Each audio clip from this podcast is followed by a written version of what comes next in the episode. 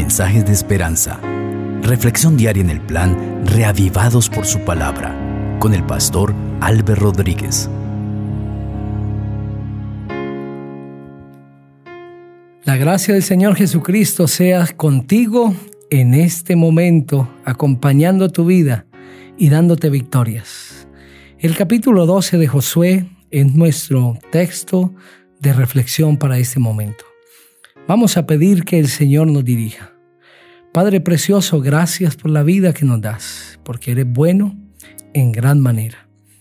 Toma, Señor, nuestro corazón y que el texto bíblico sea claro para nuestra mente y las verdades queden grabadas en ella.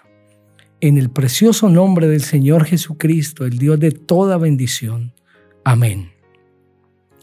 La palabra del Señor dice, Estos son los reyes de la tierra que los hijos de Israel derrotaron y cuya tierra poseyeron al otro lado del Jordán hacia donde nace el sol, desde el arroyo de Arnón hasta el monte Hermón con todo el Arabá oriental. Seón, rey de los amorreos, que habitaba en Esbón y señoreaba desde Aroer a la ribera del arroyo Arnón, hasta el arroyo Jaboc, límite de los hijos de Amón, incluida la cuenca del valle y la mitad de Galaad, y el lado oriental del Arabá hasta el mar Cineret, y hasta el mar del Arabá, el mar salado al oriente por el camino de Bet Gesimot, y por el sur hasta el pie de las laderas del Pisga. El territorio de Og, rey de Basán, un descendiente de los Refaitas, que habitaba en Astarot y en Edrei, y dominaba en el monte Hermón, en Salca, en todo Basán hasta los límites de Jesús y de Maaca, y en la mitad de Galaad, territorio de Seón, rey de Esbón. A esto derrotaron Moisés, siervo de Jehová, y los hijos de Israel y Moisés, siervo de Jehová, había dado aquella tierra en posesión a los Rubenitas, a los Gaditas y a la media tribu de Manasés. Estos son los reyes de la tierra que Josué y los hijos de Israel derrotaron del lado occidental del Jordán, desde Baal Gad en el llano del Líbano hasta el monte Alac, que sube hacia Seir y cuya tierra dio Josué en posesión a las tribus de Israel conforme a su distribución. En las montañas, en los valles, en el Arabá, en las laderas, en el desierto, en el Negev, donde vivía el Eteo, el Amorreo, el Cananeo, el Fereceo, el Ebeo y el Jebuseo. El rey de Jericó, el rey de Jai, que está al lado de Betel, el rey de Jerusalén, el rey de Hebrón, el rey de Jarmut, el rey de Laquis, el rey de Eglón, el rey de Geser, el rey de Debir, el rey de Geder, el rey de Orma, el rey de Arat, el rey de Libna, el rey de Adulam, el rey de Maceda, el rey de Betel, el rey de Tapúa, el rey de Jefer, el rey de Afec, el rey de Sarón, el rey de Madón, el rey de Hazor, el rey de Simrón Merón, el rey de Aksaf, el rey de Tanaj, el rey de Megido, el rey de Cedes, el rey de Jogneam, de El Carmelo, el rey de Dedor, de la provincia de Dor, el rey de Goim, en Gilgal, el rey de Tirsa, treinta y un reyes en total. Este capítulo pues describe triunfos y derrotas. En los primeros seis versículos se presenta los triunfos de Moisés al otro lado del Jordán, cuando derrotó a Og, rey de Basán, también derrotó a los demás reyes que habitaban allí.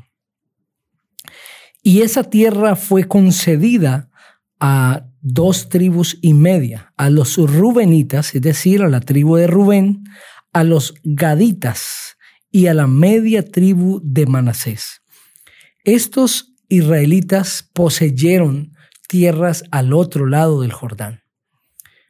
Luego Moisés les pide que a pesar de que ellos ya han recibido su heredad, han de acompañar a sus amigos, compañeros, a los demás del pueblo para pasar el Jordán y conquistar toda la tierra de Canaán y que no pueden regresar a cosechar su tierra hasta que no tengan la batalla ganada en Canaán.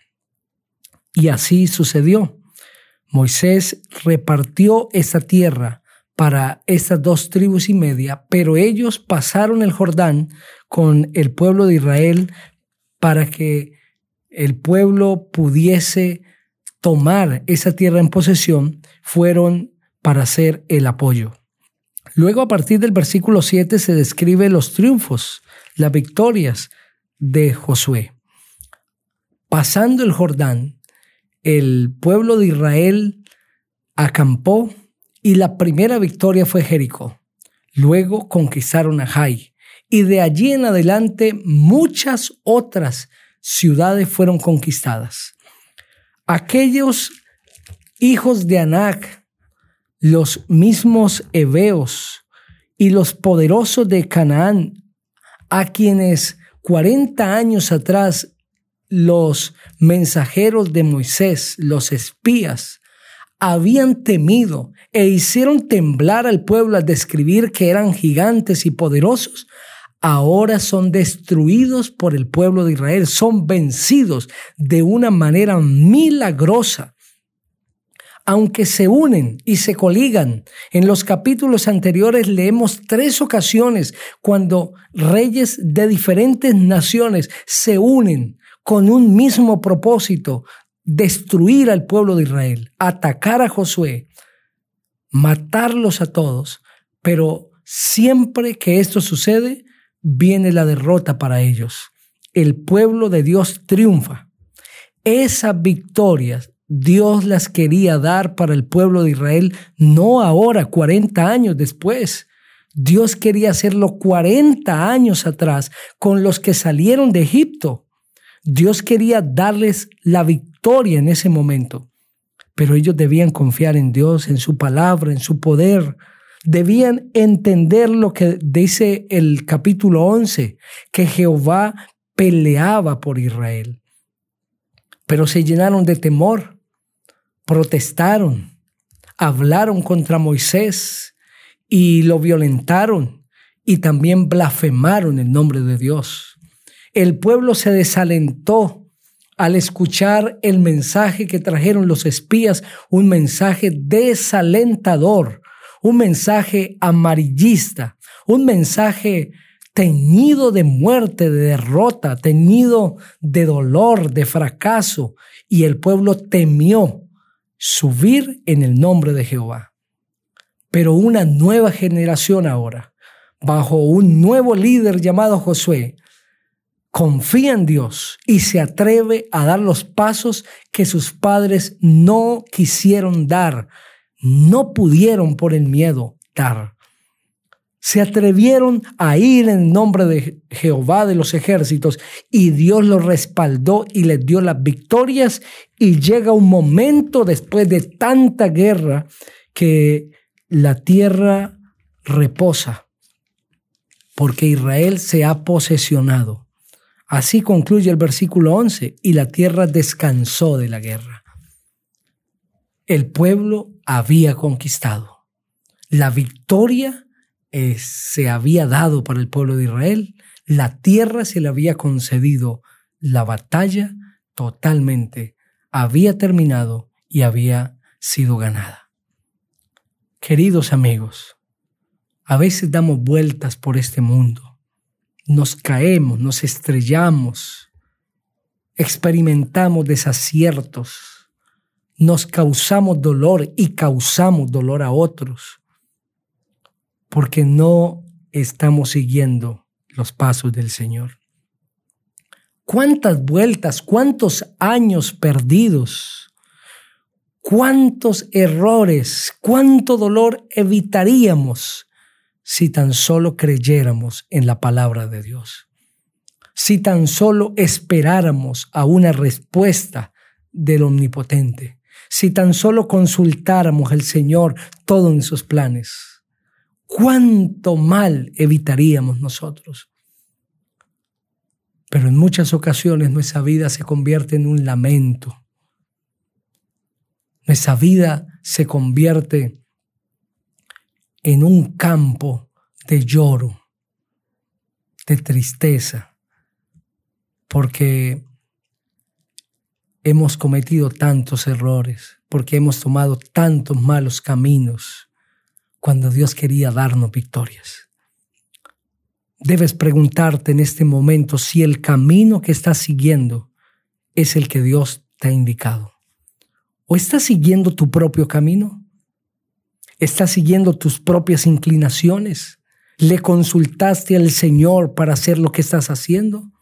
¿Las decisiones que tomaste fueron consultadas con Dios? ¿Te humillaste delante de Dios y esperaste pacientemente ante su presencia esperando la respuesta? ¿Perseveraste en la oración? ¿Clamaste al Señor? ¿Estás seguro que Dios te está acompañando y que Él está peleando tus batallas? Debes preguntarte en este momento.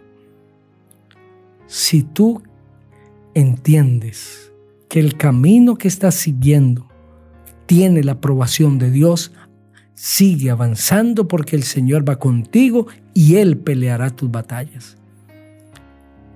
Pero si ahora entiendes que estás siguiendo tus propias inclinaciones, el sentir de tu corazón, quizás tus caprichos, estás siendo llevado por el orgullo de tu corazón, haz un alto en el camino antes que parar no sea posible.